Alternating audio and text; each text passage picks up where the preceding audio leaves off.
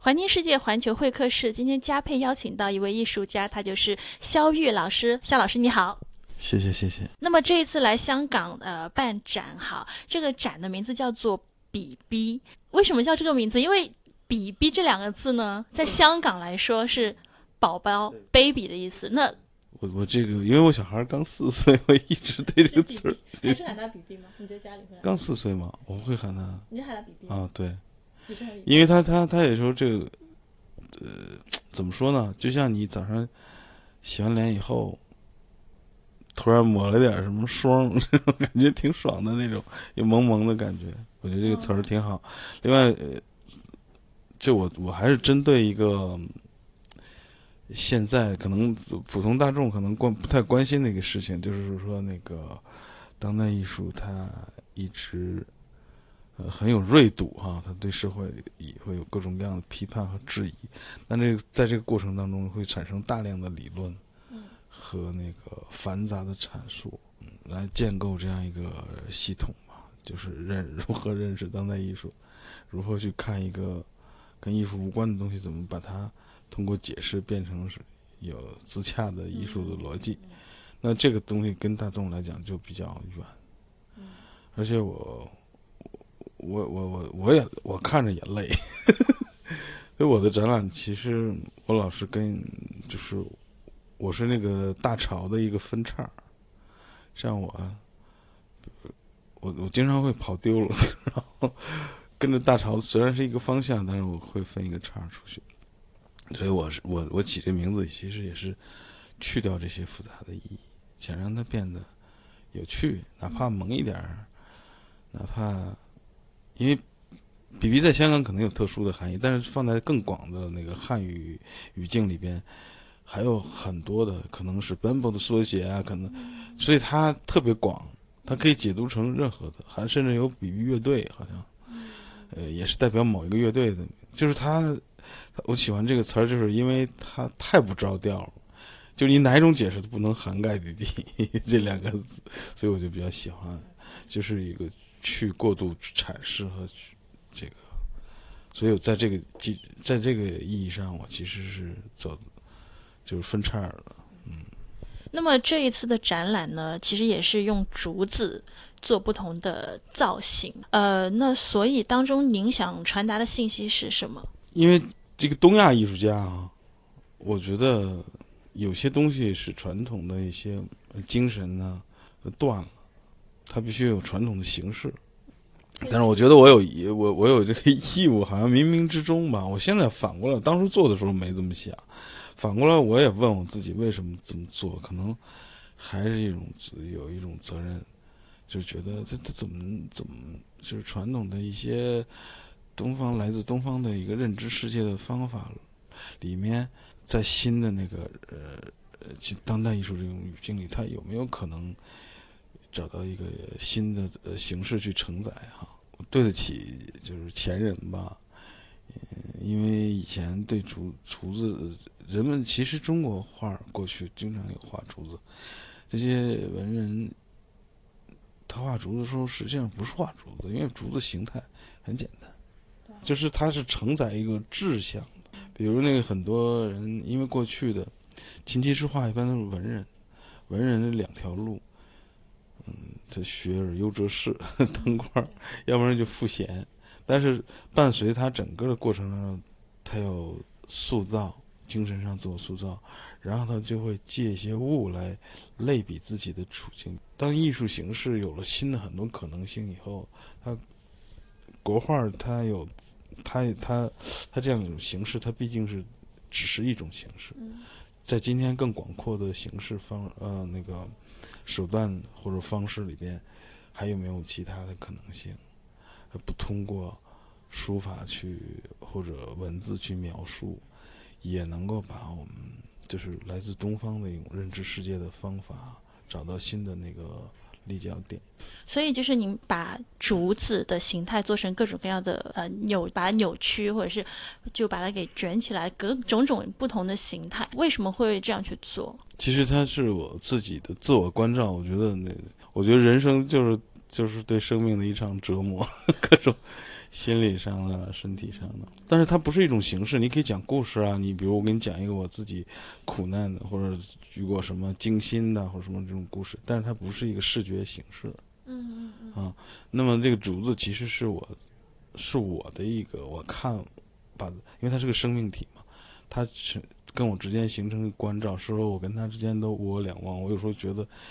我想看清一个竹子的时候，实际上是在想看透我自己。嗯，这种这种观察事物的方法，也是传统的诗人的 观察方法，就是经常物我两忘。我们那个古典诗人或他们画，他们沉浸在山水之间的时候，你从形式上猛一看，很多很多千篇一律，但是他的每个皴法，他的山的布局。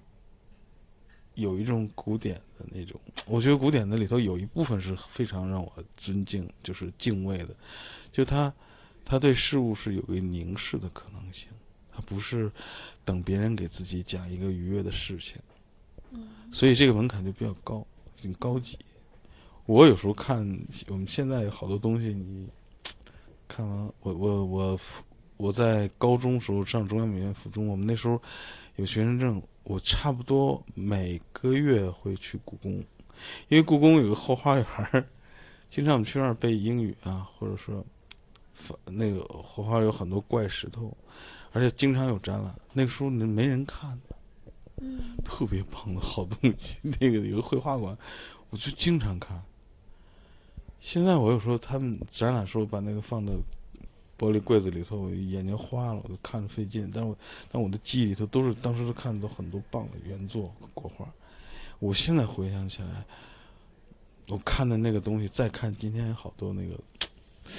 那种乌泱乌泱的展览，我觉得就跟进了地摊儿一样，就是从一个特别高级的地方啊，从一个塔上下，就像一个庙会吧，有个塔。他可能有成书阁，从里头待了一下午，下去一看是个农贸市场，就这种感觉，这这是我的一个直观感受啊，就是只是感受而已，我没有去分析，呃，什么，就说文化到底是哪个高档，哪个，就是我的直直觉从形式上，所以今天的当代艺术发展这也将近百年了嘛，也也开创了很多新的视觉的可能性，有新的理解方法，视觉的模式和。那，我我觉得我自己通过对竹子这种处理，我找到那个我理解的神性，可能是来自人类不可理解的一些力量，对它进行，就是我们诗人加工。我们觉得扭曲，其实你看，你比如你小孩，你为什么小孩要天人去？就是刚出生，我最近就跟我的小孩特别愿意在一起，就他。呃，他两三岁的时候，他他带着天然的一种那个，我有时候我跟他在一起就是一种互为关照，我就觉得我是被社会社会塑造过的。你知道什么叫塑造吗？就是就是雕琢、打磨、格式化，或者说反正各种折磨嘛。但是他不是一个那个形式上那种暴力形态，但是的确，一个人作为成年人，他他生活在这个世界上。它其实已经跟你原生的那个生下来那个我有非常大的区别。这个区别是社会对你进行的塑造。这个塑造，我们需要找到一个很直观的形式。我希望能跟大家通过我的作品，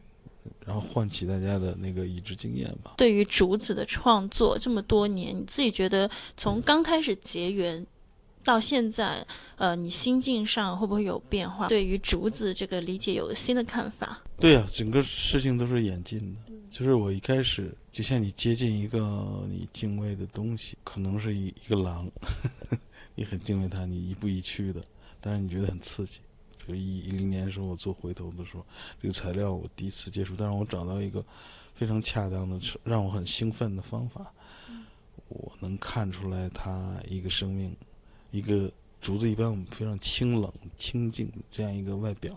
然后我通过我的方法，我们可以直接感觉到那个竹子蕴含的一种无限的那个能量，甚至还存在一种蓄能，就是蓄势状，它是蓄势待发的感觉，慢慢就开始发生变化。我通过影像的手段，通过把它做成铸铜，我置换材料的手段，我触碰它的时候，就是很小心翼翼的，就像就像面对一个你很好奇，你可能面对一个一个可爱的狼，你又尊敬它，当然你又充满好奇，你要你又想跟它有有一种关系，它其实。蕴含着让我们非常敬畏、不可忽视，甚至是超出想象的一种能量。甚至它还有一种，我有时候，我我做出一种蓄势待发的感觉，就是说你还不知道，就算你眼前看出的能量可能只是一部分，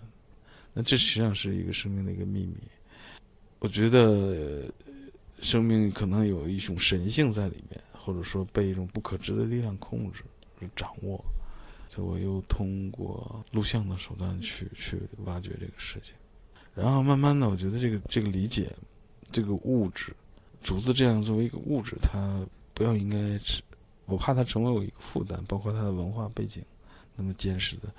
所以我等于我我我等于闯了一个挺大的是一个挺难处理的问题，就是竹子这么。这么坚实这么多年的一个文化背景，东亚人给他知识分子有话语权的人，历史上给他赋予那么多的已经不可动摇的一种现有的概念，就是竹子意味着什么，是非常难的一件事情。还有就是说形式本身，就是它物理形式，比如竹子这种物理形式本身，刚出现的时候挺符合当代的这种材料，大家一看是哎这种这种环保的材料什么的。但是我觉得我我越来越不 care 这个事情。我觉得这个材料本身它的限定性太强。嗯，就是你你这个就是就是真实的这竹子，你无论怎么去做，除非你像工匠一样把它处理了，那个又不是你的工作是吧？你不是做一个工艺品，就它这个材料呢，它不能达到那个我希望的我两忘随心所欲的感觉。同时我又要逃离它的那个限制，我就置换了。置换以后，我在那个造型方面我就获得自由了。我不再为了表达竹子，而是我可以回到我自己的呃以往的那个宣扬啊、认知啊，直接我可以呃这样我就让自己的我看到了一个相对广阔的，但是面目不清的前景。艺术家有时候就需要这样。我我我这样的我就心安理得，我觉得这这片领域可能是归我的，不会跟别人撞车。呃，因为当代艺术解放了很多的呃技术门槛，然后大家随便一挪用，就有可能在地球的哪个方面，可能五个六个人，如果认知达到一定程度以后，他们使用的手段可能是一样，就有可能会撞车，这很尴尬。这不意味着那个艺术家不诚实，就是说，我说今天当代艺术发展有可能带来大量这样可能性，但是这个不是我关心的，所以我也不会出现这个问题，因为我一直关心的是怎么能通过一种你视觉上的一种过程劳作的一个过程，所以我现在都不断不把它叫装置，我把它叫雕塑，嗯，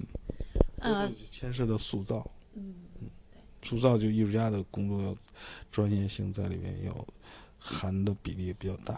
说到之前零九年是你创作的瓶颈期，回头看你有什么样的